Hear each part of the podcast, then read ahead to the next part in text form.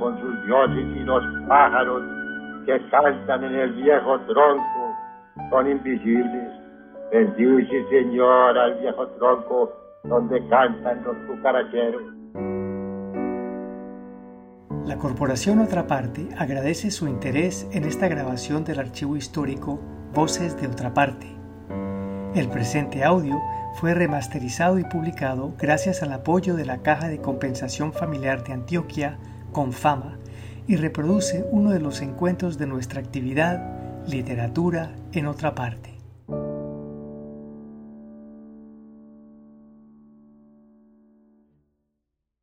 Conferencia Vigencia de Henry David Thoreau de Jorge Iván Correa Vélez. Introducción por Sergio Restrepo Jaramillo.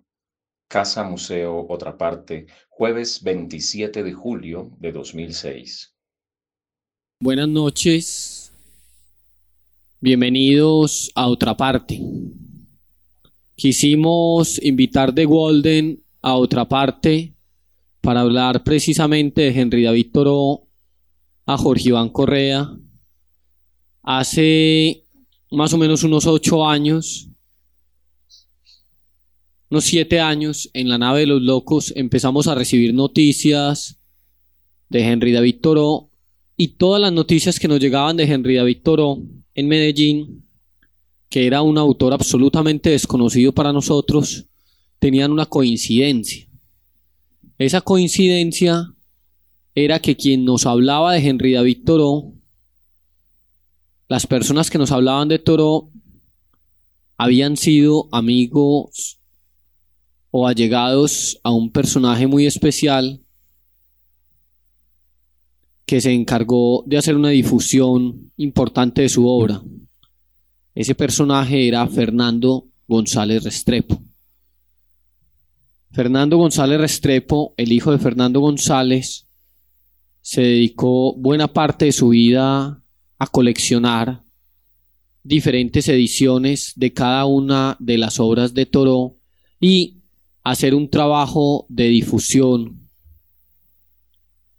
de los textos de Toro. Cuando abrimos la corporación Otra Parte hace cuatro años, la familia de Fernando González nos entregó todo lo que Fernando González hijo había preservado y guardado de su padre. Entre esas piezas que nos entregaron llegaron muchas cosas muchas joyas y, y algunas cosas muy raras. Llegó esta mesa, que era la mesa original de la casa que antes de pertenecer a Fernando González perteneció a Carlos R. Estrepo. Llegó la caja fuerte donde ahora guardamos los tesoros de esta casa. Ahí están las joyas de otra parte. Esas joyas de otra parte son las libretas manuscritas del maestro. Pero entre todas esas cosas que llegaron, llegó una colección de libros de la biblioteca privada de Fernando González Hijo y había un autor que se repetía y se repetía y se repetía, además de Fernando González Padre. Esa, ese autor era Toro. Con Jorge Iván, con quien nos conocemos hace un muy buen rato, Hemos hablado muchas veces de Toro y quisimos invitarlo a que nos conversara hoy de esa afición que le contagió Fernando Hijo. Y para nosotros es una especie de homenaje a Fernando González Hijo. Ese homenaje que se le rinde acá en otra parte, como Jorge también se lo rinde en Golden, llevando el nombre de, de su casa eh, el mismo nombre de la casa de Henry David Thoreau. Ese homenaje que queremos rendirle, vamos a intentar repetirlo. Y queremos tener en este espacio, hablando otra vez de Henry David Thoreau, no solamente a Jorge, sino también a otros personajes, a María Cristina Restrepo, que lo tradujo, hizo la traducción de la desobediencia civil de Thoreau al español para Norma, a Darío Valencia Restrepo, y algunos otros personajes que de alguna manera se han contagiado de este gran filósofo. En las charlas de los sábados, el padre Alberto Restrepo, una de las charlas, hizo un resumen de la influencia de los grandes autores, de los grandes autores del siglo XX sobre Fernando González y le dio un capítulo muy especial a Henry David Toro. Para nosotros fue una sorpresa. De Jorge Iván, lo que quería decir lo resumió mejor que yo, Gustavo, en la invitación. Bienvenido a esta que hace muchos, muchos años es tu casa y sigue siendo tu casa. Jorge. Muy buenas noches a todos.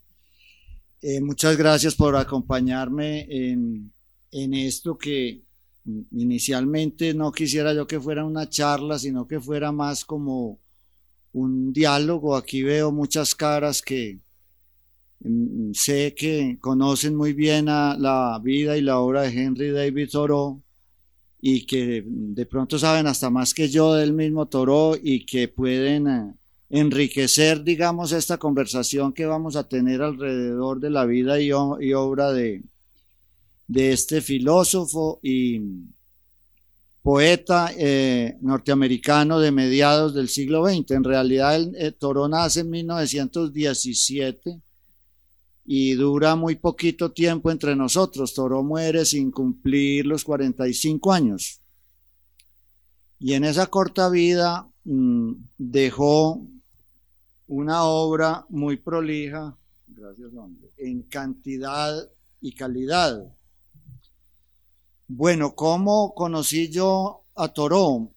Eh, tuve la fortuna cuando estaba trabajando en la biblioteca de la Universidad de Antioquia y en la junta directiva de la Biblioteca Pública Piloto, de entrar en contacto con un grupo de personajes de Medellín muy importante que giraba alrededor de Manuel Mejía Vallejo y de su finca Ciruma, eh, y nos reuníamos todos los miércoles en la Biblioteca Pública Piloto porque los miércoles Manuel tenía allí su taller de literatura, entonces después del taller nos quedábamos tertuleando y oyendo eh, ese maravilloso personaje que era Manuel Mejía Vallejo.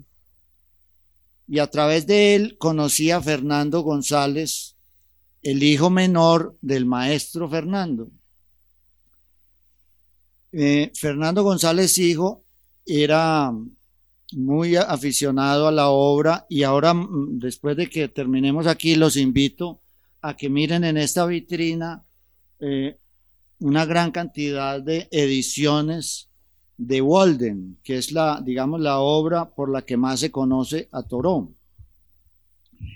Aquí veníamos con Nano, como le decíamos a Fernando González Hijo, veníamos aquí cuando él todavía vivía en esta casa con Alejandrina, la señora que los eh, les ayudaba en la casa, y con los gatos, y aquí tertuliamos mucho con, con Fernando, y él me contaba muchas cosas de Toro, me mostraba las distintas ediciones de Walden, me contaba en sus viajes, eh, después de sus viajes a, los Estados Unidos, que se había encontrado y que se había hecho amigo de la eh, Society, de la Sociedad de Amigos de Torón, eh, y que había conocido pues algunos descendientes que también eran pelicolorados y bajitos y cuadraditos como Torón.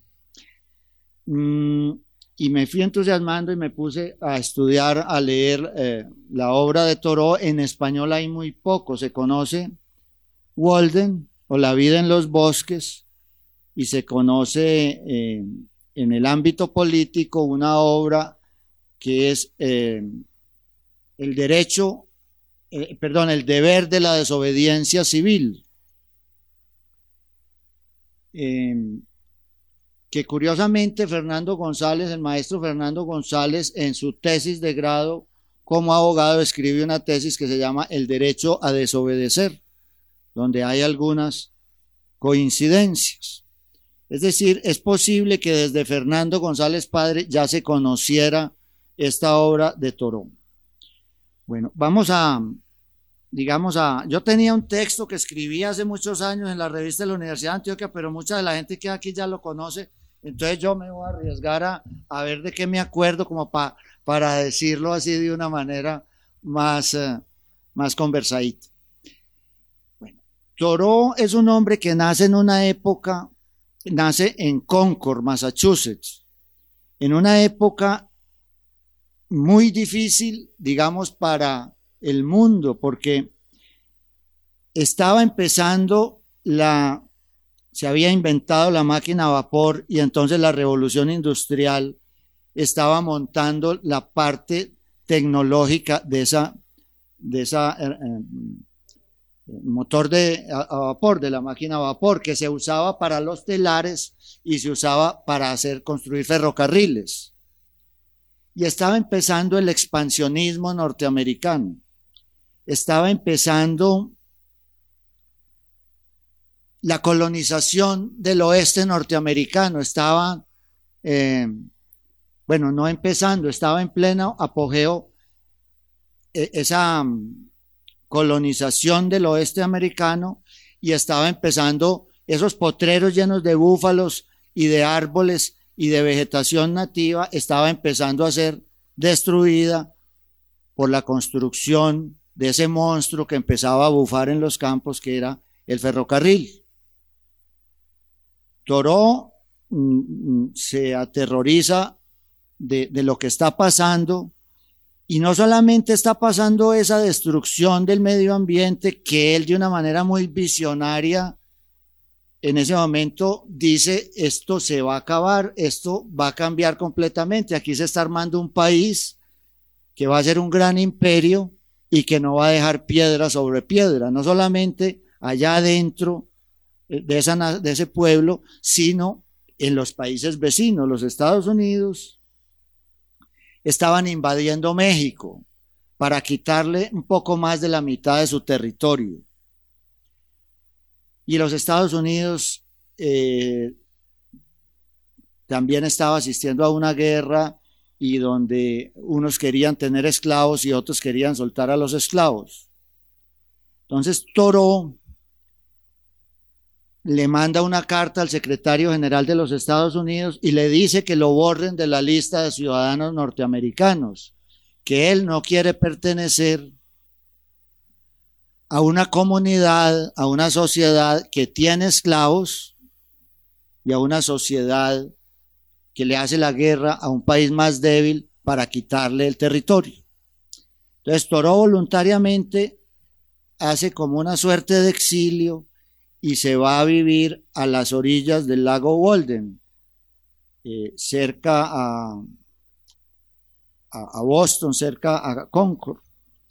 Y allí se construye una cabaña muy precaria, con sus propias manos, con unos árboles que él mismo tumba a sierra y construye una pequeña cabañita donde no cabían sino él y unos 10, 12 libros que se llevó de clásicos de la literatura griega y de la literatura universal, eh, porque Toró pues eh, eh, leía el, latín y el griego muy bien y el italiano y el alemán y algo de español y conocía unos cinco o seis idiomas, era un hombre supremamente culto y no solamente leía pues estos clásicos, sino que leía también la obra de la, las sagradas escrituras de muchas religiones, de muchos pueblos, entre ellos las filosofías orientales.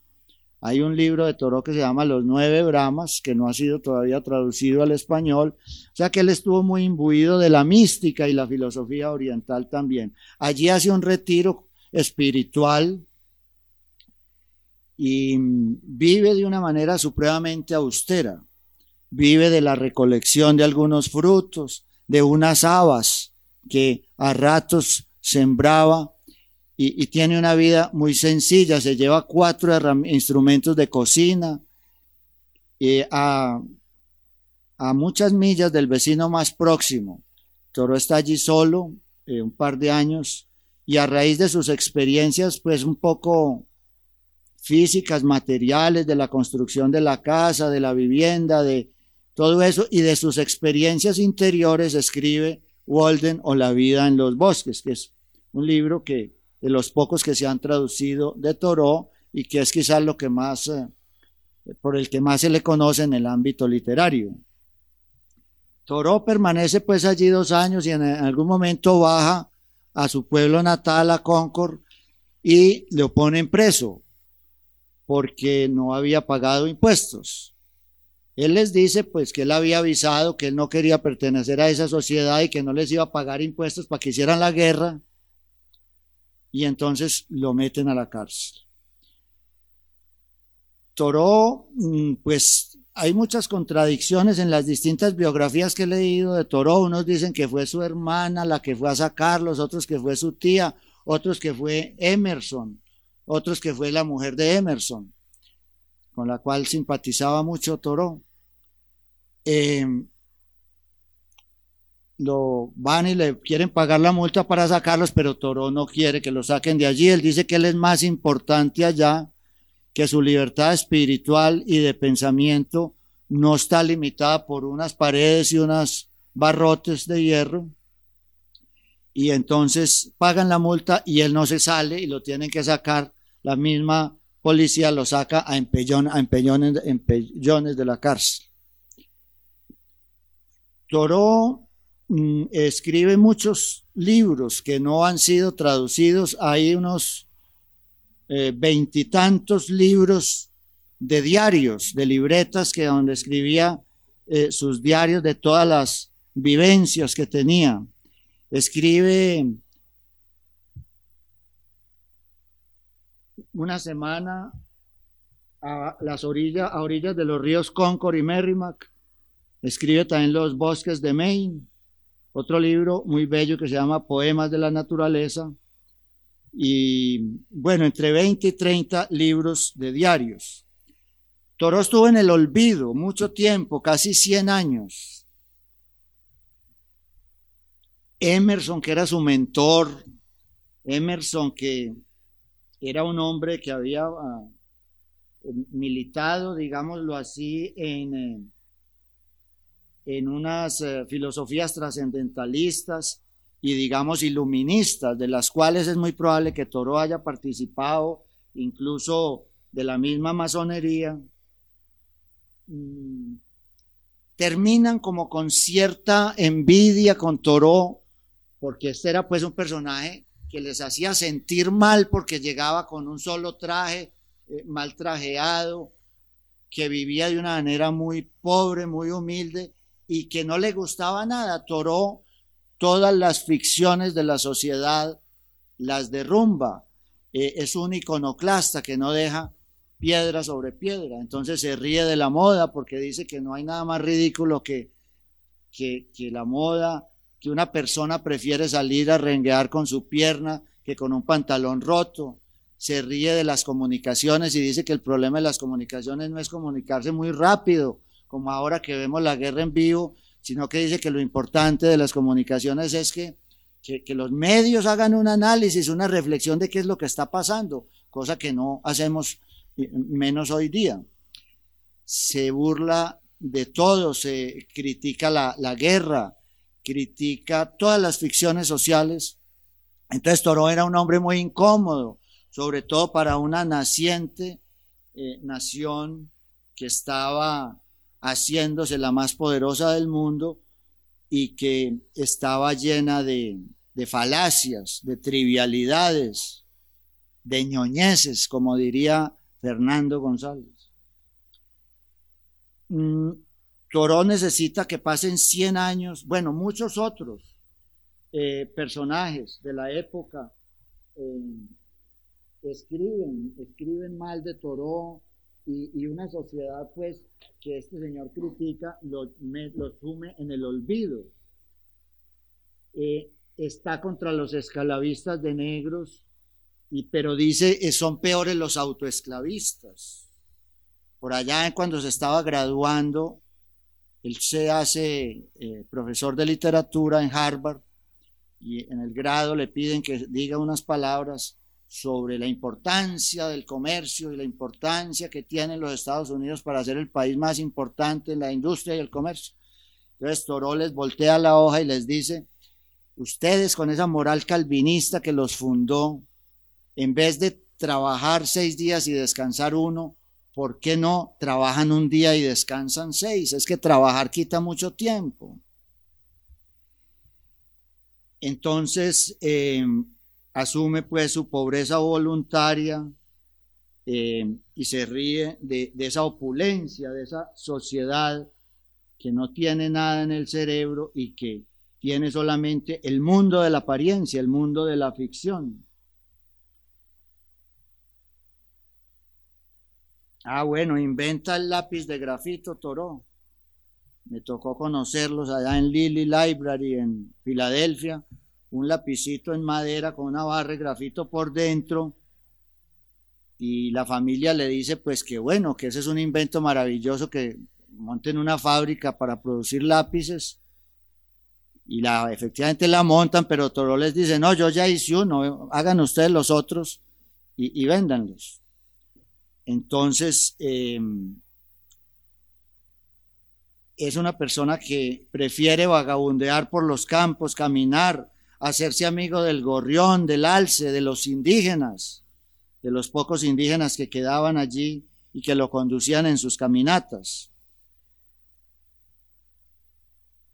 Alguna vez lo invita un amigo a un viaje en tren y entonces él le dice, eh, bueno, te invito, te acompaño al viaje, me encanta viajar, pero hagamos una cosa, tú, ¿cuánto tiempo te, te gastas tú para ganarte el pasaje, para coger el tren, el tiquete de tren? Mientras tú estás trabajando para conseguir el dinero para el pasaje, yo empiezo el viaje a pie y yo llego primero que tú. O sea que si le damos la vuelta al mundo, yo te estaría ganando. Mientras tú trabajas, yo estoy de paseo. Eh, y así era por el estilo con todas eh, estas cosas. Eh, Toro asume una dimensión como naturalista impresionante. No digamos los ecologistas de moda, no es un verde, no, no, no son los verdes. Es, Toro es un individuo que verdaderamente siente desde un punto de vista metafísico su relación con la naturaleza, con los animales, con las plantas, y tiene pues esa dimensión que después, muchos años después, reivindicarían los verdes, reivindicarían los ecologistas y reivindicarían los hippies. De alguna manera, Toro es el padre de ese hipismo que surgió por allá en los años 60, en los años 70. Bueno, no sé si les dije que su experiencia de la cárcel es la que él vierte en este libro de, la desobediencia civil, del cual hay muchas ediciones. Este es Toró. y entonces allí eh, predica una revolución pacífica, una revolución sin armas pero una revolución activa, una revolución eh, donde predica el derecho a desobedecer y, un cierto anarquismo contra un Estado que, se, abroga el derecho de robarle a los ciudadanos, dice él, unos impuestos que él no autorizó que le cobraran para ir a hacerle la guerra a unas personas más débiles. Y, y para tener esclavos. Entonces también hace un gran movimiento abolicionista de la esclavitud. Em, muchos sismos le deben a Toró, digamos, la, esa primera mirada sobre estos temas. Hay una frase muy bonita que dice Henry Miller en una edición de Walden. Henry Miller dice lo siguiente de Toró. Tan solo, tan solo hay cinco o seis hombres en la historia de América que para mí tienen un significado. Uno de ellos es Toro. Pienso en él como en un verdadero representante de América, un carácter que por desgracia hemos dejado de forjar. De ningún modo es un demócrata tal como hoy lo entendemos. Es lo que Lorenz llamaría un aristócrata del espíritu, o sea, lo más raro de encontrar sobre la faz de la tierra, un individuo. Está más cerca de un anarquista que de un socialista o un comunista. De todos modos, no le interesaba la política. Era un tipo de persona que de haber proliferado hubiera provocado la no existencia de los gobiernos. Esta es, a mi parecer, la mejor clase de hombre que una comunidad pueda producir. Y es por eso que siento hacia Toro un respeto y una admiración desmesurados. Palabras muy bellas que solamente a partir de 1960 empieza como a reconocerse la importancia, la grandeza de Toro, que hoy día pues está considerado al lado de,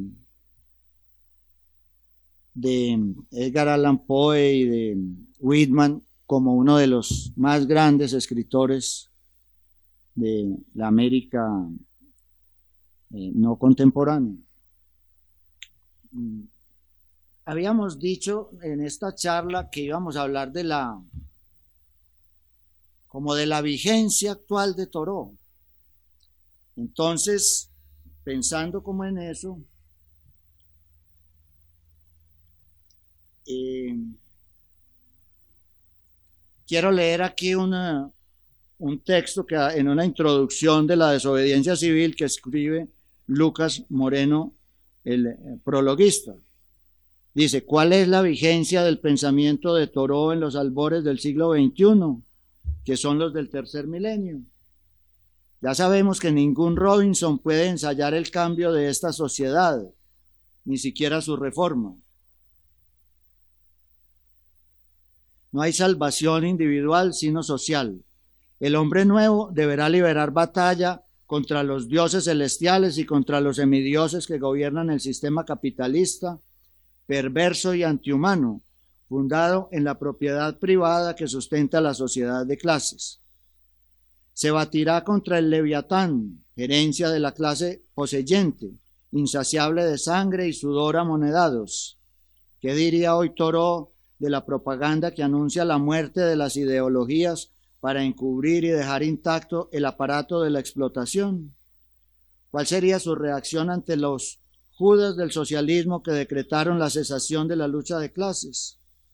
Esbozaría una sonrisa y convocaría a la lucha en afirmativo acto de fe en el destino del hombre, porque su vida fue un denodado ascenso hacia la libertad, sigue hablándole al futuro.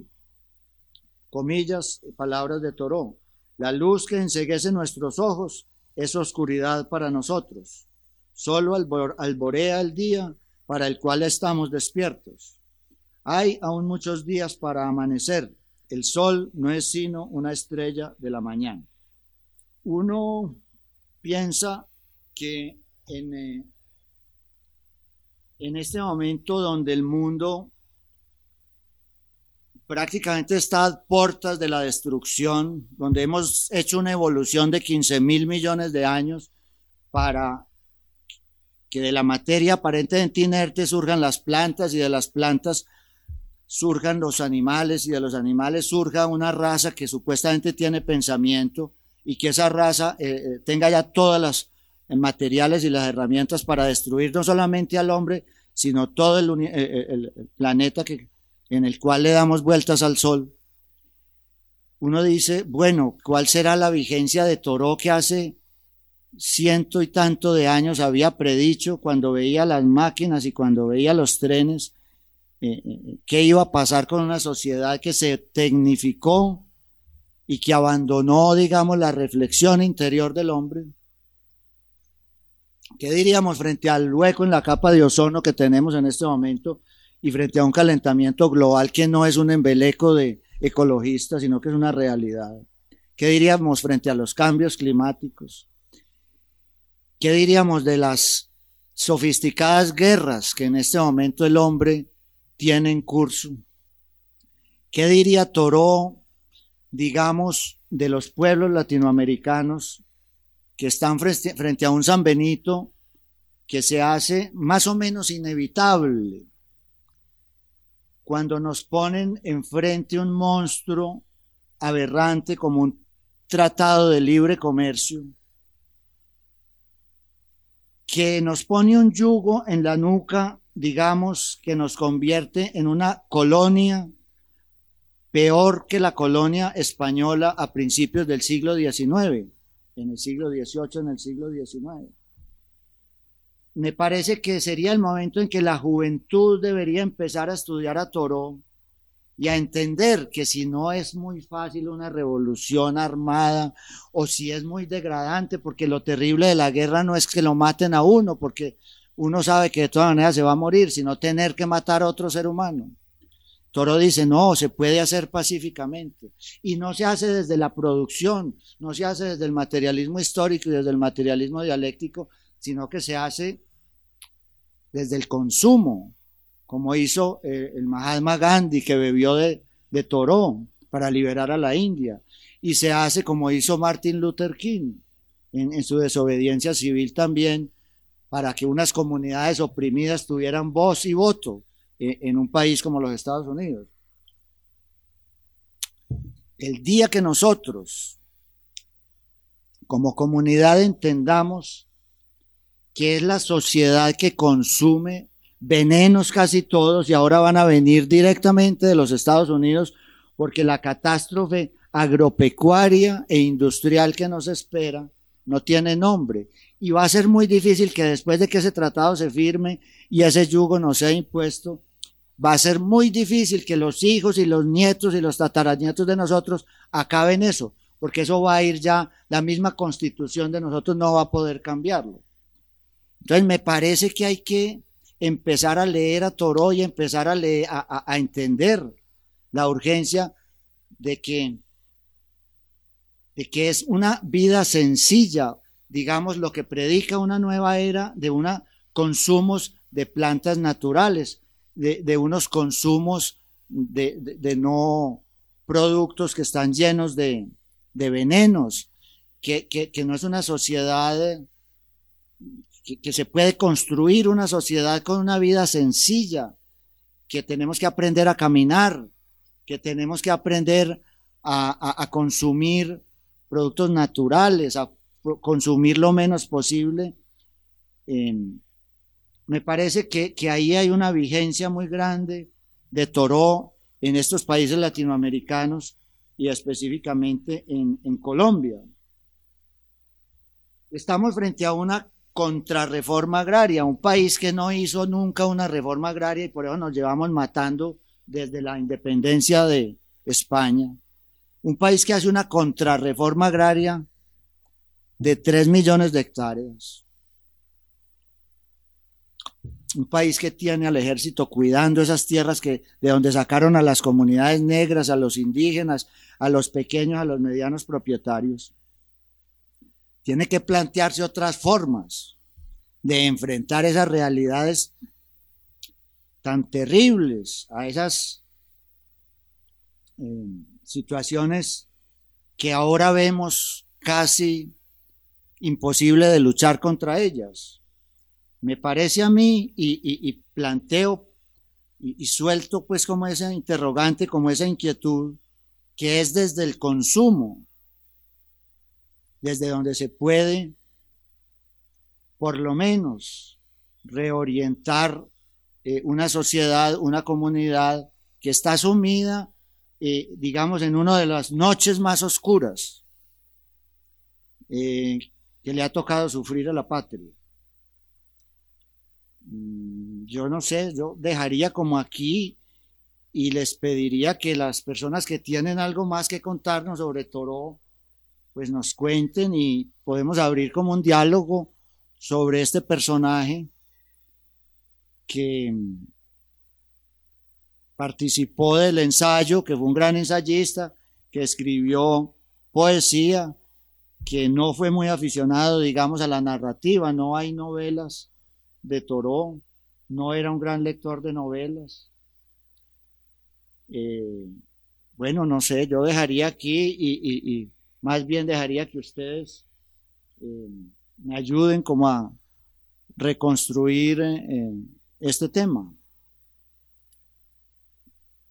No sé qué, tengan para, para decir. Sí, hay algunas citas, aunque no me gusta hacer como mucha monografía ni muchas casecitas, pero por ejemplo, el filósofo norteamericano no solo está contra los esclavistas de negros, sino contra los autoesclavistas. Dice lo siguiente, A veces me maravilla, comillas, y habla Toro, a veces me maravilla que podamos ser tan frívolos. Me atrevo a, me atrevo a decir que presenciamos impertérritos este espectáculo indecoroso, bien que un tanto extraño a nosotros, de esa forma de servidumbre llamada esclavitud de los negros. Y son tantos los amos astutos y arteros que someten así tanto al norte como al sur. Es difícil tener un capataz sureño, más si aquel es del norte. Pero que uno se convierta en esclavizador de sí mismo es mucho peor aún, y habláis de lo divino en el hombre como refiriéndose a eso. Bueno, hay pequeñas cosas que habría que leer como el contexto para, para que tenga, a ver, aquí dice, eh, esto hace parte pues del texto escrito, no es el individualismo egoísta el que reivindica Toró, sino este otro, exigir un respeto del Estado por el individuo, el derecho a desobedecer, el deber de desobedecer un país donde uno no puede enriquecerse a costa de la miseria de los otros, pero sí donde uno puede elegir entre ser puta o mendigo. Y ahí viene la cita de Toró. Si un millar de personas rehusaran satisfacer sus impuestos este año, la medida no sería ni sangrienta ni violenta, como si en cambio el proceder contrario que le permitiría al Estado el continuar perpetrando acciones violentas con derramamiento de sangre inocente. Y esta es, de hecho, la definición de la revolución pacífica, si tal es posible. Toro se muere de vivir, se muere de vivir, de, vivir tan a la intemperie. Toro decía, hemos, nos enseñamos a vivir mucho bajo techo, debe mediar solamente una chaqueta entre el hombre y el cielo. Y entonces en sus paseos, en sus viajes, se acostaba a dormir por ahí en la hierba y se cogió una tuberculosis que lo mata a los 44 años diciendo eh, sus últimas palabras, indio, alce. Pues hay, una, hay algunas páginas en internet que curiosamente, ¿cuántas visitas dijimos que tenía? casi 6 millones de visitas, 600 mil visitas. La gente está leyendo a Toro, está de moda Toro. Eh, eh, en muchos momentos históricos, políticos importantes del mundo, se está eh, hablando de Henry David Thoreau. A mí me parece que, la revolución pacífica está al orden del día. uno se pone a mirar, por ejemplo, los que vivimos en el Valle de Aburrá, en el sur, estamos viendo, por ejemplo, la estrella, que, es decir, las urbanizaciones, las parcelaciones están subiendo a las montañas de una manera inmisericordia. Las quebradas, eh, eh, los cerros tutelares del Valle de Aburrá están, eh, cambian el plan de ordenamiento territorial de Sabaneta, por ejemplo, para hacer unas construcciones donde uno dice, ¿qué agua van a tomar los hijos de nosotros en 20 años? en Envigado, en, es decir, estas montañas que rodean el valle de Aburrá se están quedando, pues primero, no nadie siembra un árbol y segundo, todos los días las construcciones van para arriba. Uno mira por la noche y las lucecitas suben y suben y suben y nadie dice nada. Mm, los recursos naturales de Colombia los están eh, explotando pagando unos precios mínimos, casi regalados. ¿Qué quiere un TLC? Un TLC, ¿cómo funciona? Quiere, primero, la llegada del capital extranjero. Capital que llega, explota y se va. Y es un capital que exige, ¿qué exige? Mano de obra barata, casi regalada. En este momento en el mundo entero se está llegando a unas formas de contratación aberrantes. Coger unos orientales y meterlos en unos buques en aguas internacionales a que trabajen casi por la comida. Hay una competencia por tener mano de obra barata y eso es lo que se está haciendo en este país. Competir con los indígenas guatemaltecos que trabajan casi por la comida. ¿Cierto? Competir con, con tantos países que tienen en el oriente sobre todo unas manos de obra muy barata. Entonces, ¿qué quiere el TLC? Quiere eso capital extranjero que llega, mano de obra absolutamente barata, cada vez más barata, es decir, estamos volviendo casi al feudalismo, al esclavismo. ¿Y qué más quiere? Quiere materia prima casi regalada. Eh, quieren, eh, el, el, medio ambiente no les interesa un comino. Estados Unidos, por ejemplo, no ha firmado el protocolo de Kioto sobre emisión de gases. Entonces, estamos ante una realidad muy aterradora. Yo digo que si las nuevas generaciones, nosotros ya no fuimos capaces, si las nuevas generaciones no asumen un camino y no emprenden unos movimientos muy serios, eh, esto le queda muy poquito tiempo. Le queda muy poquito tiempo a esto y, y pues y una vida en unas condiciones muy difíciles, que no es vivir sino sobrevivir en unas condiciones terribles. Y paradójicamente, las tecnologías de punta ahora apuntan, ya el macrocosmos ya más o menos lo conocemos, el siglo XIX y XX fue eh, eh, el mundo del estudio del macrocosmos, ya más o menos conocemos cómo funciona los planetas, las galaxias. Y entonces ahora empezó el mundo de los chirringuiticos hace unos 50 años. Y las nuevas tecnologías de punta que en la materia inerte se llama la informática y en la materia viva se llama la genética, están manejando unas tecnologías donde todo lo que existe es virtualizable. Y por otro lado, eh, eh, hemos descubierto el mapa genético del hombre y de, y de la materia viva. Entonces ya se puede trabajar sobre ese ADN y entonces se puede, a través de la genética, se puede coger, en lo único que somos ricos es en que somos el 80% del oxígeno del mundo lo producimos cinco países, entre ellos Colombia. Tenemos el Amazonas, tenemos toda esta variedad de animales, de plantas.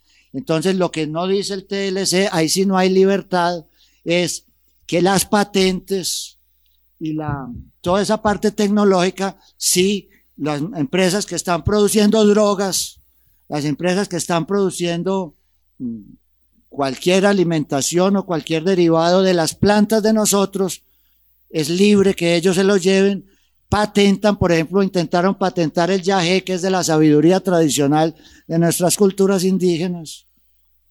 Entonces ahí sí no hay libertad de comercio, sino que ellos tienen la patente y nosotros que tenemos un poder saber ancestral, tendríamos que pagarles a ellos para poder usar las plantas de nosotros. Pues ahí es donde uno dice tratado de libre comercio en lo que es la ley del embudo, en lo que a ellos les interesa. Porque la industria y el agro, por ejemplo, la subvención, ellos subvencionan el agro. Nosotros no podríamos, en 10 años se acaban todas las subvenciones estatales para la producción de alimentos. Entonces, en 10 años, todo lo que vamos a consumir es de la industria norteamericana y del agro norteamericano y seguramente de otros países desarrollados.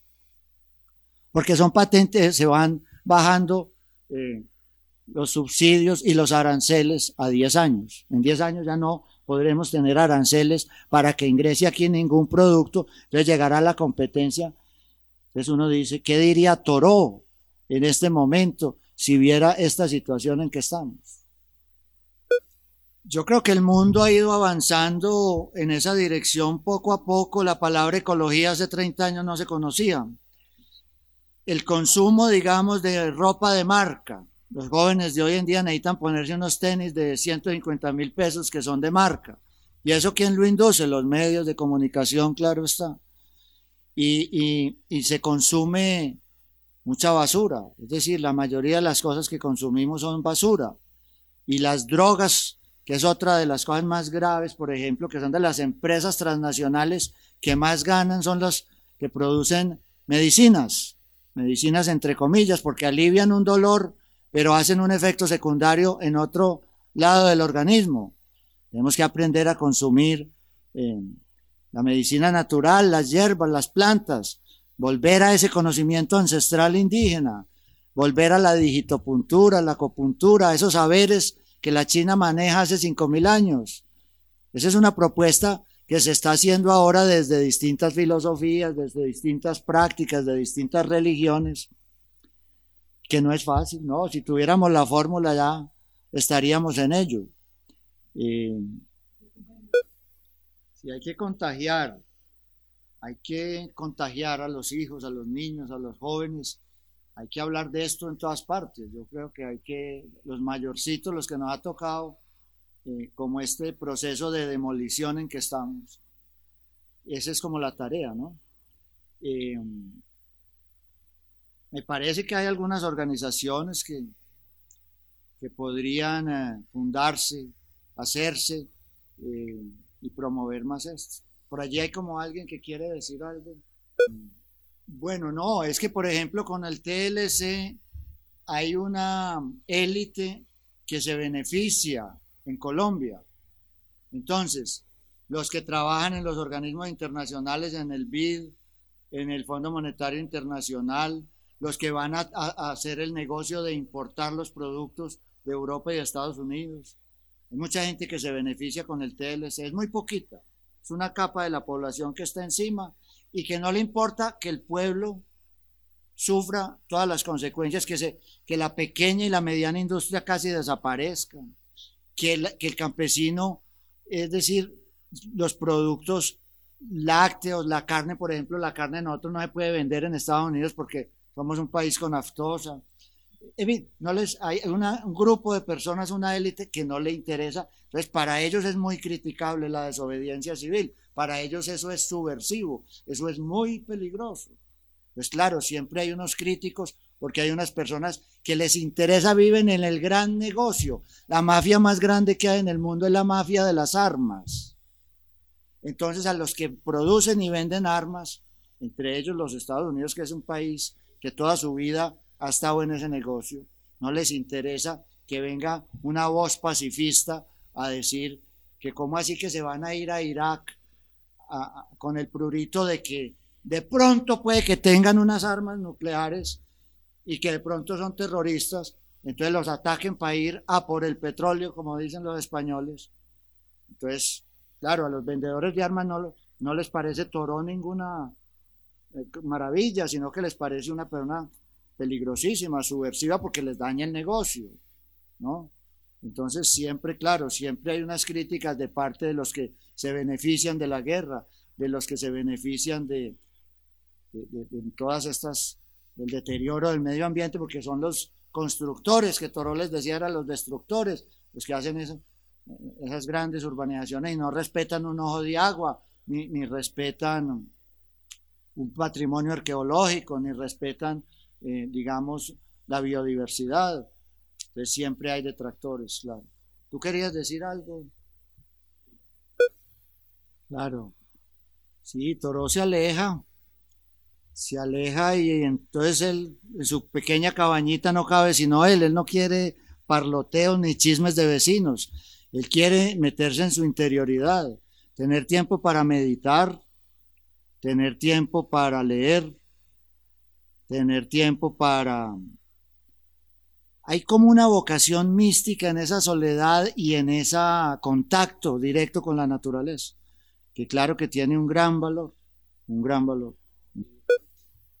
Claro, tenemos tres enemigos muy grandes los seres humanos, que son la ignorancia, la ambición y el fanatismo.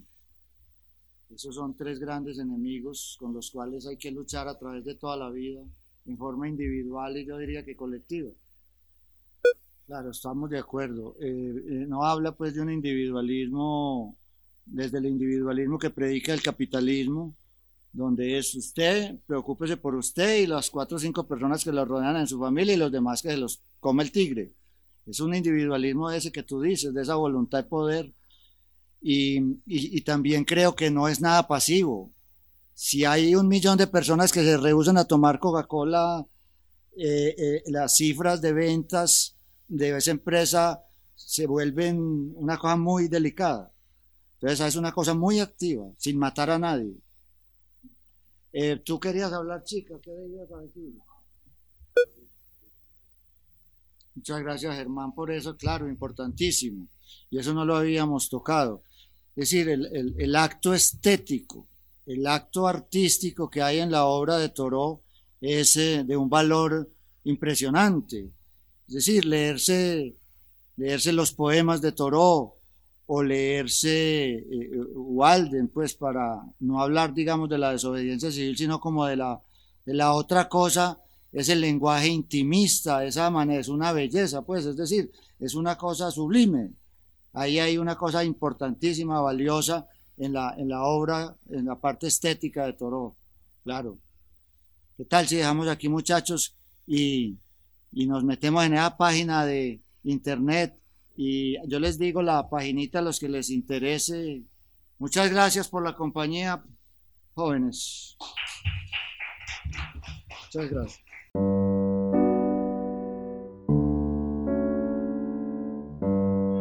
solo con sus dioses y los pájaros que cantan en el viejo tronco son invisibles. Bendice, Señor, al viejo tronco donde cantan los cucaracheros. La Corporación Otra Parte agradece su interés en esta grabación del archivo histórico Voces de Otra Parte. El presente audio fue remasterizado y publicado gracias al apoyo de la Caja de Compensación Familiar de Antioquia, con fama, y reproduce uno de los encuentros de nuestra actividad, literatura en otra parte.